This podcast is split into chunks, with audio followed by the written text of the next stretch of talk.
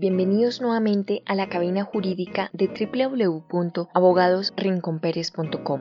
Les saluda Carol Pérez y el día de hoy hablaremos de la criptomoneda en Colombia. La criptomoneda es una moneda digital diseñada como medio de intercambio en un sistema descentralizado, es decir, en el que no existe una autoridad central de control, pues el control es ejercido desde cada sistema que opera cada criptomoneda. Como ejemplo de las distintas criptomonedas encontramos Bitcoin, Ethereum, XRP y Litecoin.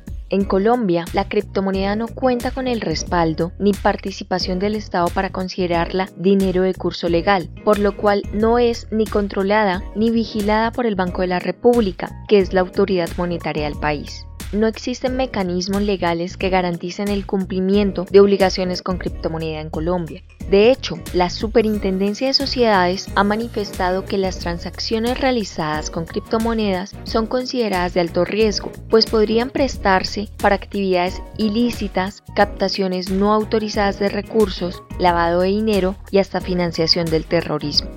Sin embargo, a pesar de la inexistencia de regulación de criptomonedas en Colombia, la DIAN precisó en el año 2017 que las transacciones con criptomonedas a cambio de servicios o comisiones son ingresos susceptibles de ser valorados y generar una renta para quien las obtiene, de tal forma que haga parte de su patrimonio y surta efectos en materia tributaria. Consúltanos sobre este y diversos temas en www.abogadosrinconperes.com.